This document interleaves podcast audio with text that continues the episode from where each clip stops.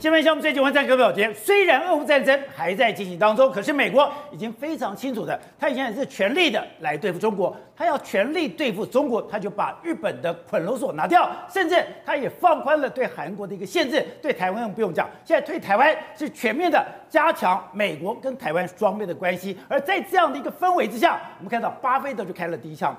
巴菲特就讲，他非常看好亚洲，他非常看好日本，投资日本让他觉得非常的舒服。这个时候看到一个前朝前进亚洲，也前进日本，整个亚洲的股市在这两天全面上涨，而在。亚洲股市全面上涨的状况下，只有一个国家私人独缴税，那就是中国。中国股市这两天还是下滑，它不但下滑，它的成交量大幅的萎缩。成交量大幅的萎缩，刚刚讲的不是只有你股市市值往下跌，你的房市也往下跌，你的汇率也往下跌，就代表什么？代表你所有的资产都在萎缩当中。而这怪的是，我们这样讲的。你过去的一年，你去印了三十兆的人民币，印了三十兆的人民币，照讲你可以有激励经济的作用，就没有想到三十兆的人民币就像打水漂一样，三十兆的人民币丢到市场里面，照样股市下跌，房市下跌，汇市刚刚讲所有的钱都要往外跑，那这个时候就问了说，那中国到底发生了什么事？而且中国问题可能还不止如此，他旁边。一堆穷朋友，一堆小朋友，这两张照片出现明显的对比。一个是现在正在广岛进行的一个 G7，全世界最有钱的国家集合在一起，但中国搞了一个中亚五国的会面。刚刚讲的。这个高下立判，强弱立判，等于说人家是富有的国家，而你是穷国家、小国家，还不止如此。现在传出来说，你的一带一路经济出现很大的问题，而且你现在一带一路辐射出去的，你不是工程品质有问题，就是贷款还不了。现在更可怕的是，除了你自己内部的问题之外，你现在一带一路辐射出去的东西，回过头来。也会变成了中国的噩梦吗？好，我们今天请到来宾在这方首一的财经专家黄教授，你好，大家好。好，第二位是战略专家李明辉，大家好。好，第三位是时事评李志浩，大家好。好，第四位是资深媒体黄伟汉，好，大家好，观众朋友大家好。好，第五位是资深媒体王一德，大家好。好，第六位是东森新闻的记者李佳敏，大家好。好，So，你昨天就提到说，哎，现在有个趋势。前进亚洲，对，所以亚洲股市你看到这两天强强过，特别是日本，哎，日本到今天还在继续上涨当中。而这个时候怪的什么？怪的是中国，哎，中国不但是不涨反跌，不但不涨反跌，你的成成交量居然萎缩，没错，成交量萎缩。刚刚讲的，你不是成交量萎缩，你的房市也萎缩，对，还有你虽然哎，你虽然管制货币，管制汇率，对，可是你的钱人民币大幅的往外逃，甚至刚刚讲的，你对外的影响力。也大幅的下滑当中了，王姐，我可以在这边断定，中国的大运真的走完了。你不要吓我，为什么大运走完？因为习近平呢，把这一切都搞砸了。为什么把这一切都搞砸？我们简单的来讲几件事。第一个，这几天的时候，宝杰提到前资金前进到亚洲，问题是前进亚洲之后，台湾股市也涨，韩国股市也涨，日本股市也涨，但是中国股市无憔悴啊，跳过中国还不止这样，因为你资金没有进来，所以人民币还在贬，它现在还贬破了七。对美金的贬破期，而且中国目前的一线城市所有的房地产全部都在跌，然后失业率它还在往上升。我讲了这么多，你有听到一个好消息？没有，完全都没有好消息。哎，所以你说我的资产全面下滑到各位，我的股市、我的房市，刚刚讲的，包括我的汇率都在往下跌。更惨的是什么？从去年到现在为止，印了三十三十兆人民币出来，打这么多强心针。没有，没有，没有起来啊！所以那市场现在对习近平来说，整个经济是一团混乱的局面。本，那人在衰的时候，真的不要跟倒霉的在一起。就很多国家跟北京做朋友，说，哎，连带也被拖下去啊。像伊朗啊、阿根廷，最近不是说要跟你货币结算吗？对就玩这个阿根廷股市还不是还是暴跌啊？你看，反而跟中国走越近了。哎，其实最近都还蛮惨的一个状况。就像吴子嘉讲的，对，千万不要跟倒霉鬼交朋友。对结果中国跟太多倒霉鬼交朋友了。你看嘛，事实上现在全全世界的主流都跟谁交朋友？这次 G7 非常明显嘛，G7 除了 G G7 七个国家之外，欧盟它邀请一些非 G G7 的，那澳洲、巴西啦，然后还有这个澳这个欧非洲的啦，还有太平洋的这个国家，还有印度、还有印尼、韩国和越南，你看。世界上全部国家都跟这些国家在一起，对那他们要商讨什么呢？这一次 G7 一个非常重要，就是要怎么对付中国嘛。你说现在美国等于说，虽然俄乌战争还在开打当中，可是美国已经卯足全劲对付中国了。对，那你看这个中国怎么办？习近平也知道哦，你要在外面围殴我，那我就在家里面办一个，哎，邀请五中中亚五国嘛，那同时还要争取非洲、还有中亚、还有拉美的影响力嘛。但是我劝告这些国家。真的人倒霉之后，千万不要跟他当朋友。现在跟中国当朋友，可能真的会很危险啊。耶，yeah, 你知道小时候布袋戏有个经典人物是叫水不会斗笠，西斗又不是西冰斗。对，你不要变成那个西也斗斗又。好，我先给大家看，目前为止来说，今天的亚洲股市，你看全部都是红的了。哎，你看中国都是一片绿油油，对，香港恒生这边一片绿油油。那中国股市，我们给大家看这几天的状况。你看，这是中国股市哦，状况，你看从高点往下跌。大家大家记得中国股市的样子，我们给大家看一下日本股市，大家看了完全会傻眼。最近一段时间从往上飙两万五千点一路飙飙飙飙，今天又创新高。你看这个姿态跟刚才我们看到的中国是完全不一样。所以我昨天说东升西降就是这个道理，完全不同的路线，完全在往上冲，中国是在往下掉。好，那你知道，事实上我就讲嘛，现在中国大陆是这个样的状况，甚至现在怎样？中国大陆现在民间资金想要跑，为什么要跑？他们就说现在地下钱庄了涨价了，他们现在涨价涨了一倍左右。那你看。通常地下钱庄长辈是告诉你什么？人民币大家想要浪杠，想要跑，问题是你浪杠不出来。然后地下钱庄就说：“哎、欸，我不要做十万以以下啊，二十万的这个汇款，我单笔至少五十万美金起跳。”所以告诉你什么？中国现在中国人很想 run，所以地下钱庄要承接这个生意，但是地下钱庄也认为说这个生意不好做啊，而且它严重到什么程度？哎，刚才讲的中国第一财经那么讲，哎，不要过度关注股市的成交量，对，叫你不要过度关注，对，就代表它的成交量出问题了。所以啊，中国股市根本起不来嘛。你看刚才相对日本股市是涨翻天，所以告诉你这个这个结构是完全改变。好，那我们讲除了这个之外呢，我觉得还有一个非常指标，就是中国的房地产挂掉了。为什么真的挂掉？你看，这是他们中国内部了。你看，深圳的房地产终于倒下了。对，这是他们的文章，这不是我们在唱衰，这是他们的文章哦。为什么他说？他说了，深圳的楼产的深圳楼市的产况从六点八万一平降到三点八万，而且他是五一这段时间哦，他从八万六降到三万八，哎，这实在太夸张。大家都说，哎，已经跌了那么多啊。那这样，他说有这个东海国际公寓的房子包。暴降一千零一十二万还卖不出去，然后很多地方降了一千万还卖不掉。那这是你看万达。我们都说万达本来不是说我们要活下去，就万达最近真的说出来，他要裁员三万人，可能要裁掉整个员工的百分之三十。才三万人？对，那甚至你看，其实现在很多海外公司他也知道了，就过去我对你还抱有美梦，现在不是这样。这比较大的一个消息是啊，华尔街准备要放弃这个中国大陆的六十兆美金的这个大大美梦了。这什么意思？那因为为什么？因为华尔街的预估就是说，中国大陆未来长时间它的这个财富这个这个资产管理市场有六十兆美金。所以呢，我们呢，过去那时候我们都不是都说吗？华尔街这个是中国最好的朋友。对，你看什么高盛啊、摩根大通、摩根斯丹利他们，不是都跟中国很好吗？对。可是最近一段时间，哎，不一样喽。他从去年九月以来，开始开已经开始裁掉很多员工。他说高盛已经裁掉十分之一的这个中国人力哦，而且现在不止这样哦。他们很多公司，摩根斯丹利他们都准备要放弃。他们说，这要在六十兆美金的的市场中大赚钱的梦想已经越来越远，所以他们现在都开始在缩减中国的人力了。哎，以前美国跟中国最骄傲的就是华尔街，对，华尔街对中国有一个大梦，就我可以赚得满盆满钵。是，没错。现在连华尔街都要跑了。而且那除了这个之外，另外就是特斯拉。特斯拉过去一段时间，他都说在中国这个设厂，可他现在也准备要到印度去设厂。所以告诉你，哎，特斯拉都要跑了，特斯拉都要跑，所以你就知道说，这个这个中中国的经济是非常非常大条的这个影响。而且你刚刚谈就是，那只是中国内部的问题。对，那中国不是透过“一带一路”把它的影响力辐射出去吗？我要辐射出去，我就要丢很多资金出去。现在丢出这些的资金。这些的建设，对，有可能变成中国的噩梦了。我们刚才不是讲嘛，现在就是你不要跟倒霉鬼在一起。中国倒霉之后，其实你跟中国走越近，你也倒霉。我们讲两个国家，一个是秘，一个厄瓜多，一个是秘鲁。这两个国家过去都是中国“一带一路”的这个国家，就没像厄瓜多跟秘鲁都是“一带一路”，而且他们有非常多的这个投资协定。像最近一段时间来说，在在秘鲁，秘鲁有一个港口，这个港口来说的话，他们叫做前前凯前凯市港。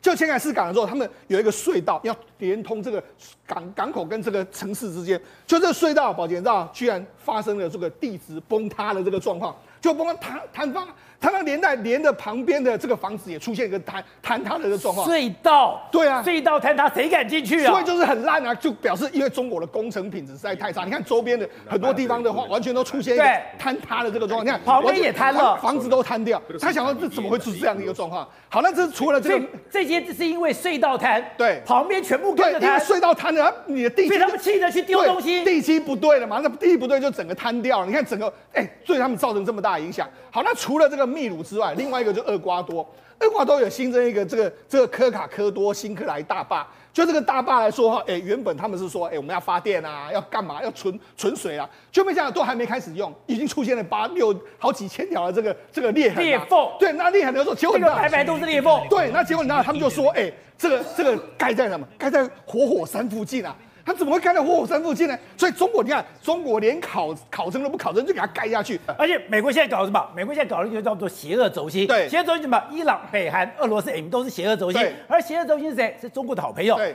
可是我现在看这几个国家，对，这也太惨了吧？是。他说伊朗有多惨？我知道伊朗很惨，可是没想到这么惨。是现在很多伊朗人要卖器官才能够活下去。我们就讲嘛，邪恶轴心那几个国家，你说俄罗斯惨不惨？惨。北韩现在惨不惨？也惨。另外一个就是伊朗，你看伊朗现在呢，他们现在呢，人们在喷这个。你就说他喷什么？他喷他的号码，号码是什么？宝杰，那它下面写的是什么吗？我有什么东西可以卖？譬如说我可以卖肾脏，我可以卖什么？我可以卖什么？卖什么？这样的传上面是我的手机，对，然后我的手机这是我的人，你可以卖，我可以卖什么东西？那你看他们也是这样，他们目前为止来说，在街上都有非常多的这个这个小贩，他就直接发传单给你，你看这都这都是贴他们的这个可以卖什么？为什么卖器官？对，卖器官。他们你看这个人就直接贴出来，我可以卖什么东西给你？那你看，甚至这一个人。他戴着这个口罩啦，这样子，他就说：“哎、欸，我的我的肾脏，然后而且还有说我的肾脏，我的我是 O 型的肾脏，我要卖。”那这样就是这样啊，这是目前为止整个伊朗的环境，这也太夸张了吧？没办法，他们现在目前为止被美国禁运，然后现在美国不不给你这个经济的这个状况。那除了这个段，小孩子，你看小孩子在很多在垃圾桶堆里面找剩剩菜剩剩饭，你看很多富人都是这样。我们就想，事实上你怎么会如你有没有想到？哎、欸。伊朗是全世界最好的石油生产的国家，油的品质最好，油品质是世界最好的，就没想到，因为你就是跟中国站在一起嘛，而且你现在就是惹恼了美国，美国对你祭出这些制经济制裁，导致你现在整个国家面临到非常惨。那说说到底，我觉得还是远离中国一点比较好。好，正好刚才讲中国有一艘渔船在迪亚哥卡斯亚，就是印度洋这边，哎，突然翻翻覆了，翻覆了以后就失踪了。可是我想说。行船走马三分险，你在渔船在外面发生了船难，造成的这种事故，这是常有的。可是没有想到，它居然变成了一个国际大事，居然整个中国都高度的关心。那我去想，这到底发生什么事了？原来它完全凸显了你的北斗卫星完全不准确，你在中国远洋救援能力完全不足，甚至你要去跟谁？最后你还去拜托印度。拜托澳洲来求援。对，最近有个很神奇的事情，五月十六号，中国远洋一艘远洋渔船呐、啊，在印度洋的翻覆，里面有三十九个船员失联。然后呢，这件事情本身就是一个新闻，没有错。可怪是怪在哪里？你知道吗？第一件事情，新华社第一时间就报道；第二件事情，习近平跟李强接力发言呐、啊。全力针对这件事情抢救啊！一个渔船的海难居然动到了习近平，为什么这个远洋远远洋渔船哦，在印度哦，印度洋这边哦翻覆之后，第一个新华社马上报道，对习近平跟李强赶快接力发言。为什么？这中间到底有什么问题？因为中国除了报道跟发言以外，没办法做其他事情了啊！他这件事情。因为船上面有外国人呐、啊，有十七个印尼人，有五个菲律宾人，对，压不住。那压不住，你要处理，你处理中国后来发现，除了口头声援之外，他们的所有的救难方式是鞭长莫及，无法处理这件事情的。你们这哎。犯我大汉者，虽远必诛。如果你可以虽远必诛，你当然可以虽远必救啊！而且你有北斗卫星，你可以清楚定位啊。还有，你不是你的潜水艇，你的这个所谓的辽宁号，怎么到处跑来跑去？你到印度洋去去救人呢、啊？没有错。所以这个时候，你很多人都说，你知道你们下结论下太快。我先跟他讲，我一层来跟他讲，为什么其中国是没有能耐去救这件事情的？原因第一件事情呢、哦，习近平下指示，你知道他下什么指示？他说：“农业部、交通部、山东省要全力救援。哎，印度洋帆船跟农业部、山东省跟交通部有什么关系？你的解放军呢？哎，你往北是吉布地，哎，你在吉布地不是说有驻军吗？对呀、啊，对啊，哎，怎么不叫吉布地的驻军开过去？对不对？就是叫什么山东省？哎，你把拜托接，哎，你在印度洋在那边翻，你叫山东省去救是怎样？农业部怎么救？讲难听点，你在这边吉布地救，就有人可以去救啊。”为什么不叫解放军？没有解放军可以过去吗？第一件事情，习近平我在讲的时候，习近平下的指示是农业部、交通部、山东省全力救援啊，这第一件事。哎，你不要搞到半天，现在习近平都搞不清楚状况。没有，有后来解放军收于姗姗来迟，我再告诉他解放军什么时候到。然后呢，再来第二件事情，那定位完全不知道。对，这是状况是这样的。那个时候呢，新华社报道的时候，只说在印度洋中部某海域发生这个状况。可问题是哦。一张卫星画面现在都没有传回来看。照理来说，你中国打我们俄乌战争讲那么久了嘛，不要讲卫星的啦。俄乌战争一块土地发生什么事，各种卫星机电不是照照照照照嘛？哎，到现在一张照片都没有定位出来。你说北斗卫星完全找不到，找不到，他只知道是在中国的呃印度洋的中部海域。好，这是第二件事情。不是，你有北斗卫星可以定位，你有高分卫星可以拍照，结果你的高分卫星、你的北斗卫星都没有用，形同失效嘛。第三件事情更夸张。一开始是谁去救？是澳洲，而且澳洲还派了私人飞机跟 P 八反潜机去那边照哦，还有印尼海海警、菲律宾海警在旁边协助哦。所以你可以看，在这边哦，在整个印度洋这边呢，出事的时候呢，澳洲来了，印尼来了，可你在吉布地的中国解放军，你知道什么时候来？有两天后，两天后，两天后才到啦。所以就是我们先谈的嘛。中国其实看起来啦，叫做虽远必诛。中国看起来叫做长臂管辖，可这东西哦，面对到突发事件的时候，就凸显自己不足嘛，完全无能为力，完全无能为力。上个我们讲是什么？苏丹撤侨，苏丹撤侨，那时候我们还讲，美国不管你的美国人在苏丹在哪，他就帮你开一条安全通道。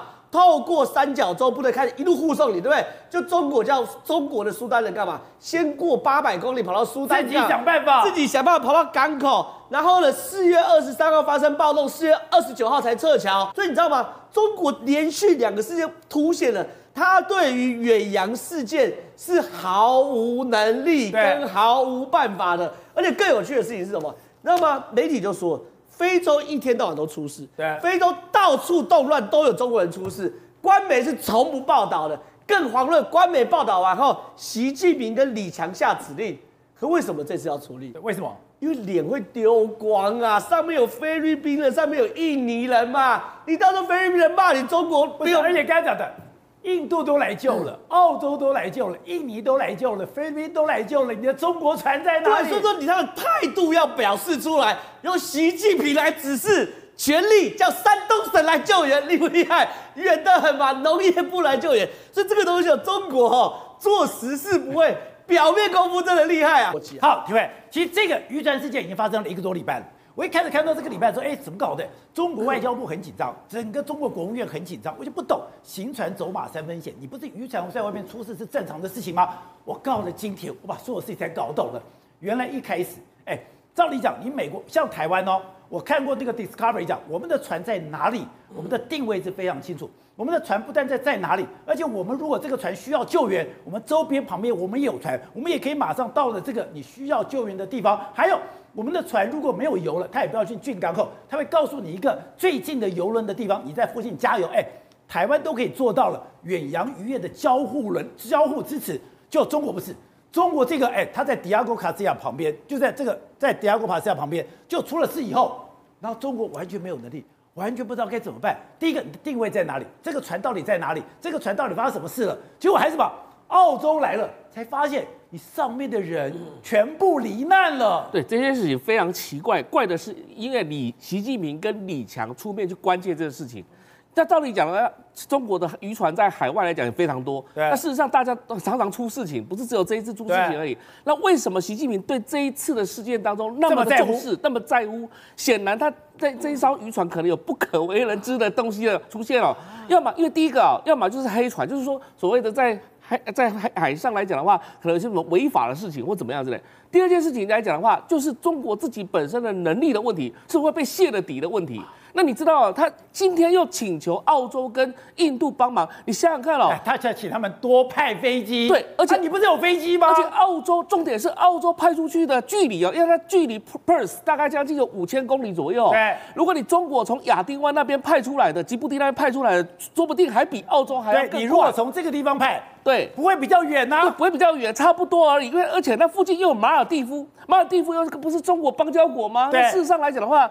当那里也应该有中国的一些活动才对。到重点是什么东西？重点是为什么他需要澳洲跟印度来帮忙？那而且报道当中还写到一点，就是说由印度的指引中国的海军前往当地。哎，什么意思？就是中国的海军是不是连定位都没办法定位？所以现在来讲的话，大家都一直怀疑一件事情哦，中国自己本身沸沸扬扬，以前讲说啊，我们在亚丁湾多厉害啊，在那边多厉害，打击海盗多厉害。那现在来讲的话，怎么连一艘小小的渔船你都找不到？对，你说定位不到，这是大家所关切的。而且重点是什么？如果说你印度来引导它，那以后中国设备弹不知道印度来帮忙引导吗？那不是很奇怪吗？你中国自己卫星定位不会吗？这就是为什么现在很多的国国家就认为说，所以你中国根本没有海上作战的能力啊。就是因为你知道台湾其实目前来讲的话，所有远洋作业船都有装对，或是 VMS。那所有我们知道在渔业署有一个 monitor，有一个荧幕。可以看得一清二楚，现在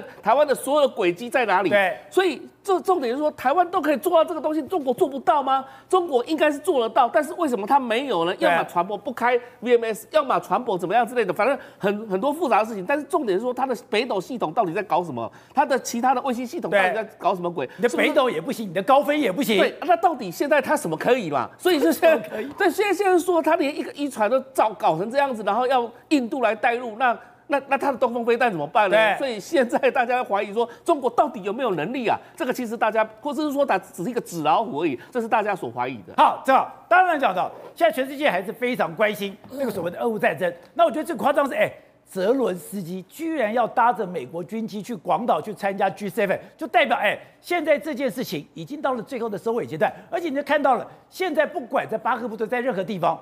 采取主动权的都已经是乌克兰了。对，真的要收尾。我讲，我在我我在讲，真的要收尾，因为各国现在都在讨论善后事宜嘛。但是这个战争要收尾呢，巴赫姆特要先打下来，对不对？这个巴赫姆特现在状况，坦白讲是非常非常好。导播，你带回来看看看这张图，大家就知道为什么？因为这是巴赫姆特的最新状况。这个红色呢是俄罗斯的占领区，这个呢蓝色是乌克兰的打回区。对，你有没有看到这个红色这一块哦？是一个标准什么口袋？最近变成一个口袋战术，就是苏联军事最容易执行的，叫做口袋战术，就是。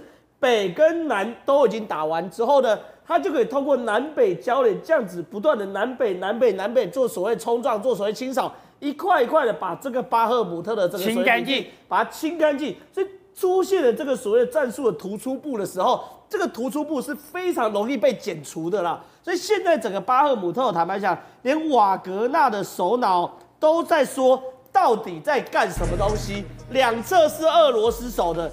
一下子就失守，我瓦格纳那边守中间都还有守得住嘛？而且更有趣的事情是哦，他们一直强调，我们已经完，乌克兰军队强调已经完成巴赫姆特的周边挺进，要为某些计划好的行动争取时间。什么是某些计划好的行动？没有人知道。所以现在巴赫姆特其实坦白讲已经完全 OK 了。可很多人在问说，为什么打得这么顺利？因为我看了很多画面，我发现哦，俄罗斯跟乌克兰根本就在不同的维度打这场战争的。不同维度。对，这是什么样的状况？这是俄罗斯哦，一队突击部队哦，大概有七到十人的俄罗斯突击部队，他们也是特种兵，他们也是要夜袭乌克兰哦。那他们夜袭的时候，就是慢慢慢慢的移动，他们在移动过程中，就这个。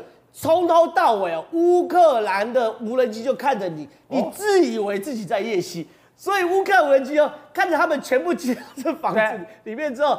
再发射子弹火火炮，让这个人一锅踹，啊，一次端掉。对，一次端掉。这不是在他们是要去这个，他们真的以为自己神不知鬼不觉哦，在晚上要去偷袭乌克兰。他以为我无声无息，无声无息刺进敌人的心脏，结果你已经被看穿了，被一锅端掉了。对，他真的以为无声无息钻向敌人的心脏，拍谁啦？所有的无人机在这场战争中，战场是透明。这个是俄罗斯特种兵，这也是俄罗斯进行夜袭。对啊，你要不要夜袭嘛？早就被你看穿的啦，全部进到这个屋子里面，我再去打死你。哎，如果你看这样子，哎，它不是一枚，哎，它是好几枚同时端掉。对啊，对啊，对啊，所以对于乌克兰，对俄罗斯这样怎么打嘛？这一件事。另外一件事情给大家看，乌克兰第三突击队哦，发动袭击哦，啊，然后你看在这个这个壕沟里面，他们在壕沟里面哦，俄罗斯的士兵哦，完全被无人机所袭。他们在看上面有个无人机，就后面的乌克兰坦克哦。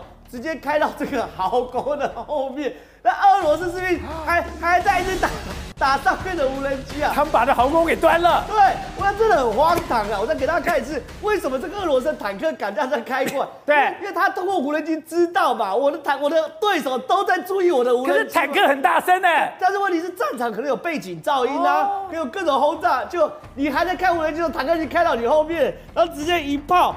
让你下课嘛，对不对？所以你看这打起来很不公平呐，就是两边根本就是在开一个，一个是有开图的，一个是没开图的嘛，两边很不公平呐。所以对俄罗斯来说，其实真的不要笑人家，是乌克兰在这种科技化的战场整合哦，占了太大太大的优势了嘛。然后更离谱的事情是什么？现在既然给我五角大家出这个新闻来看。五角大厦称那个算错了，算错了，我们可以再给乌克兰有三十亿美元，还可以给三十亿美金。对，什么意思？就是说今天忽然宣布要军援三十亿美，三十亿美元那一千亿台币很多啊！啊，大家就问为什么可以军援啊？拍谁算错了？之前啊以为给出去了，不然我们再给三十亿，所以算错了也可以给。所以对于他们来说很惨。可反过来，你知道俄罗斯有多惨？现在有有俄罗斯的士兵哦投降哦，这两位俄罗斯士兵投降，结果你知道吗？他们上面的钢盔啊，你看。这样是什么的？他们钢盔是二战时期的钢盔啊，这是就这个，对，他们钢盔完全不是现在的战术头盔哦，对，现在战术头盔大家应该有概念嘛，比较厚，但比较轻，然后上面有夜视镜或什么，这么一大堆怪东西，这就是二战时候抢救雷恩大兵那时候他们戴的钢盔，这是第一个。